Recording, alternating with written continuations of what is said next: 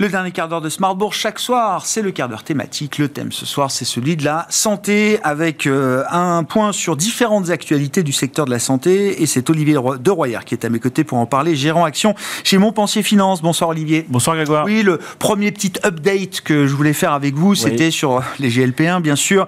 Donc euh, la course contre euh, l'obésité, l'avènement des nouveaux traitements anti-obésité, partant évidemment du duopole et Lilly Novo Nordisk qui s'est constitué, il y a quand même des concurrents qui travaillent euh, sur le sujet. Et on a vu ces derniers jours des annonces qui ont été saluées euh, de la part de euh, Zealand, qui est d'ailleurs un Danois, boîte danoise, biopharma danoise, hein, comme les Novo Nordisk, et Viking Therapeutics aux États-Unis.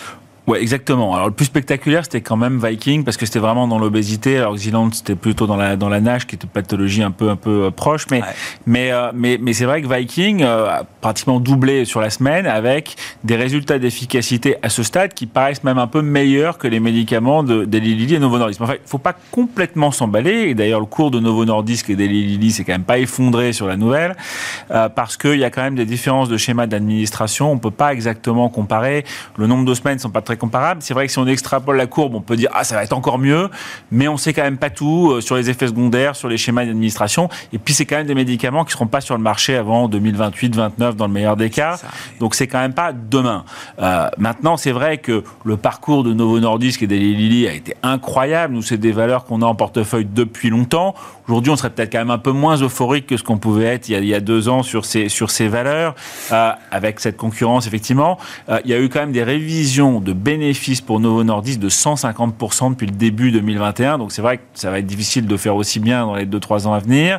Euh, le marché aujourd'hui est attendu quand même maintenant proche des 100 milliards de dollars ah, en 2030. Incroyable. Euh, on prend cette référence 2030 parce qu'il faut se projeter un peu. C'est pas le PE de l'année prochaine qui ah. peut faire le, euh, le, titre La différence, donc, oui, donc voilà, il faut se projeter.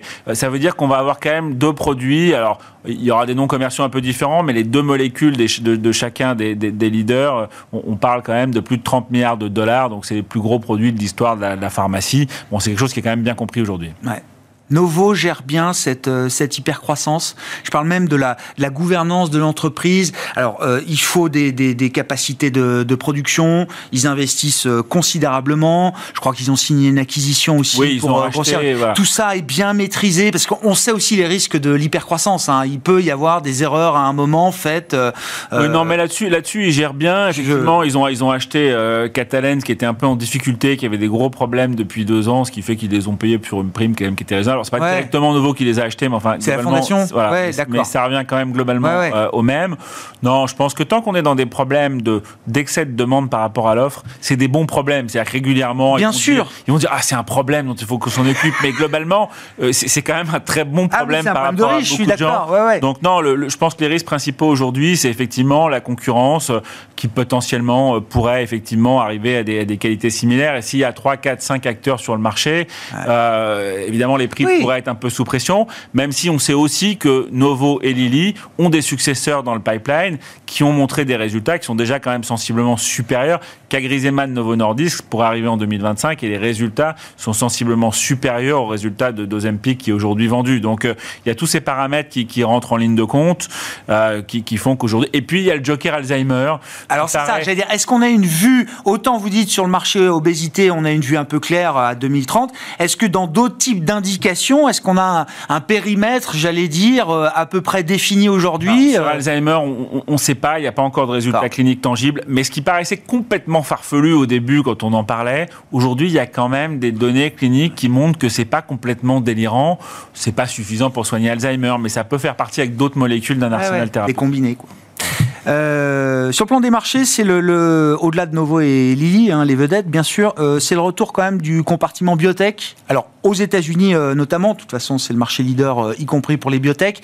depuis la fin d'année, oui un plancher de valorisation a peut-être été euh, marqué? Ah oui, on a eu un. Bah, c'est surtout ça. Ça a commencé en fait fin octobre, début novembre. Depuis, on a eu un rebond sur l'indice biotech XBI, le, tracker biotech, de 65% quand même depuis le point bas. on parle quand même d'un indice qui était au même niveau que 4 ans avant, qui avait quand même baissé depuis août 2021 assez sensiblement. Donc on était très bas. Il y avait une ambiance qui était un peu dépressive, hein, il faut le dire, l'année dernière sur ce compartiment. Euh, c'est-à-dire que même quand vous aviez des résultats cliniques qui étaient positifs. Je parle pas des négatifs. Hein. Même quand ils étaient ça payait pas. Vous pouviez perdre 20%. On a eu comme ça des exemples de sociétés qui ont perdu 20% sur des résultats positifs hein, chez Montpensier et puis qui derrière finalement ont été rachetés trois fois plus cher quelques mois plus tard effectivement par des par des laboratoires. Donc il y avait quand même une valorisation qui était quand même très faible, euh, même si la biotech c'est des valorisations particulières, mais c'était quand même très faible.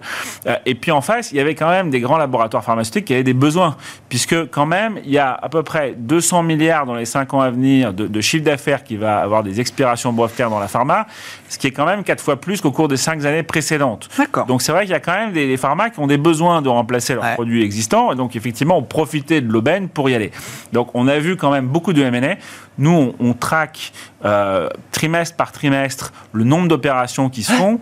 Euh, dans le creux, au plus bas de 2022, on est tombé à deux deals. Donc, c'est quand même pas grand-chose. Et, là, on est remonté quand même graduellement. On a atteint un pic historique de 21 deals sur le quatrième trimestre. Ah ouais Donc, ça a été quand même extrêmement conséquent. On sent qu'en fin d'année, il y a eu une espèce de... Comme les cours commençaient à remonter, de, de, de FOMO, de, peur de rater le, train de la part des, grands laboratoires pharmaceutiques. Et, et, donc, clairement, ça a attiré le secteur. Ça a permis aussi le retour des des IPO récemment. Euh, qu'est-ce qu'ils achètent Quand euh, sur ces 21 deals, là, est-ce qu'il y a des indications particulières qui sont plus recherchées que d'autres? Il y a alors il y a, plusieurs choses. Il y a, bah, évidemment l'obésité. Hein, c'est sûr que c'est voilà. Euh, on sait que Pfizer qui rate tout en interne une fois de plus, bon bah ils vont peut-être quand même finir par en acheter une parce que euh, ils, ont besoin d'être là. Ils ont besoin aussi. Là. ils ont besoin d'être là. Bon, mais il n'y a pas que ça. C'est-à-dire qu'effectivement, en cancérologie, on sent qu'il y a des plateformes technologiques aujourd'hui qui sont indispensables. Tout laboratoire aujourd'hui qui est présent dans, dans le secteur doit avoir un anticorps conjugué, ce qu'on appelle des ADC. C'est de la chimiothérapie ciblée. On, on, on voit bien qu'aujourd'hui, c'est en train progressivement de remplacer la chimio comme standard de, traitement, euh, de traitement de base. En première intention, quoi. ça, Et donc aujourd'hui, voilà, tous les labos qui n'ont pas de plateforme euh, vont acheter des plateformes. Bon, et après, euh, il y a des stratégies un peu différentes qui sont un peu dépendantes de la situation des grands laboratoires. Donc ceux qui vont bien, euh, vont prendre un peu plus de risques, acheter des sociétés euh, un peu en amont, qu'elles vont payer euh, 1, 2, 3, 4 milliards, euh, qui n'ont pas encore de, forcément de produits sur le marché, qui sont dans des, des, phases de développement, mais qui ont montré des résultats déjà best in class, très prometteurs sur des nouvelles molécules. Effectivement, bah, typiquement, un Novartis qui va bien, qui a eu des succès, qui a de la croissance, va faire ça. Bon.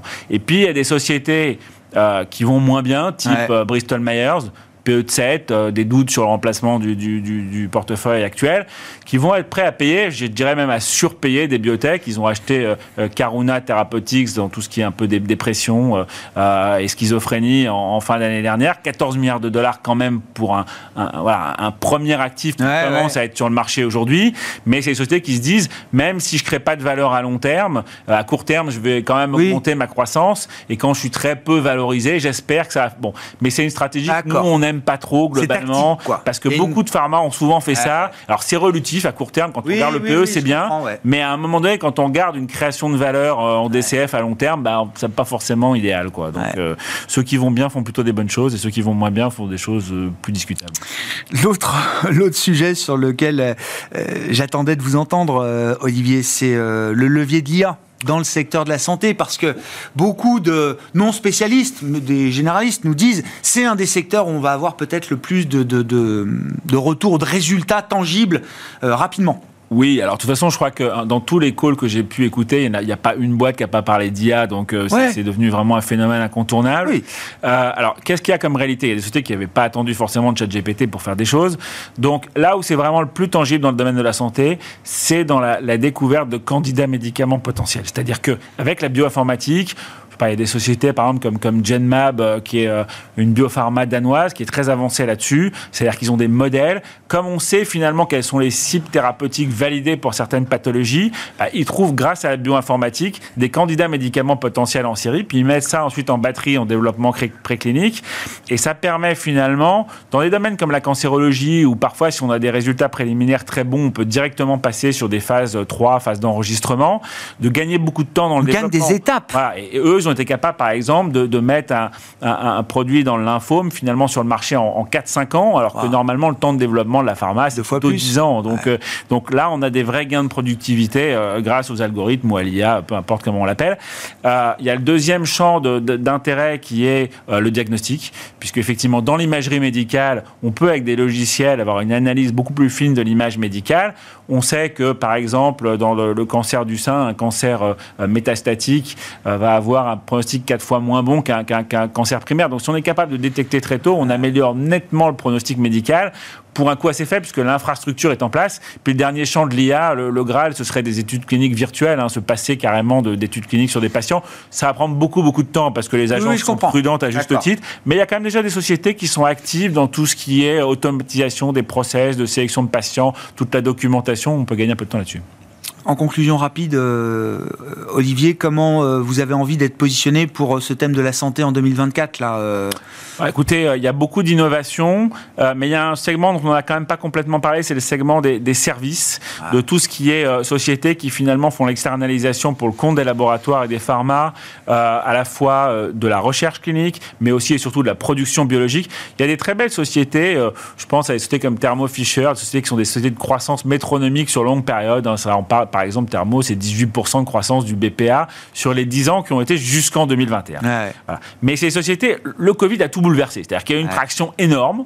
Euh, et puis finalement, derrière, en plus, il y a eu trop de, commandes. Il y, a, bah, il, y a, eu trop de commandes. En plus, comme finalement le, gouvernement américain a dit la priorité, c'est absolument le vaccin, euh, il y a des entreprises qui ont eu peur de ne pas être servies, donc trop de stocks. Il y a un déstockage massif sur deux ans ensuite, et notamment en 2023. La bonne nouvelle, c'est quand on regarde les enquêtes auprès des, consommateurs, enfin des, clients de ces, ces produits, de ces équipements, de ces services, euh, finalement, on voit que le déstockage, il était fait aux deux tiers à la fin de l'année dernière et qui va se terminer au deuxième trimestre. Donc, on a des très belles sociétés de croissance euh, qui permettent de, jouer la thématique sans prendre le risque individuel, parce que sur les biotech, il y a des super histoires, mais c'est n'est pas facile, c'est beaucoup de volatilité. Donc là, on a des, très belles sociétés qui permettent de jouer le trend et qui n'ont pas de risque individuel. Et des effets Covid qui sont nettoyés euh, voilà, On avait, voilà, par exemple, les, les calls de, de, sociétés comme Icon dans la recherche, l'externalisation de la recherche, la, semaine dernière, qui ont clairement montré qu'il y avait un retour d'optimisme grâce notamment à l'amélioration dans la biotech. Merci beaucoup Olivier. Olivier de Royer, gérant action chez Montpensier Finance, avec nous pour ce quart d'heure thématique de Smart Bourse sur Bismart consacré à la santé.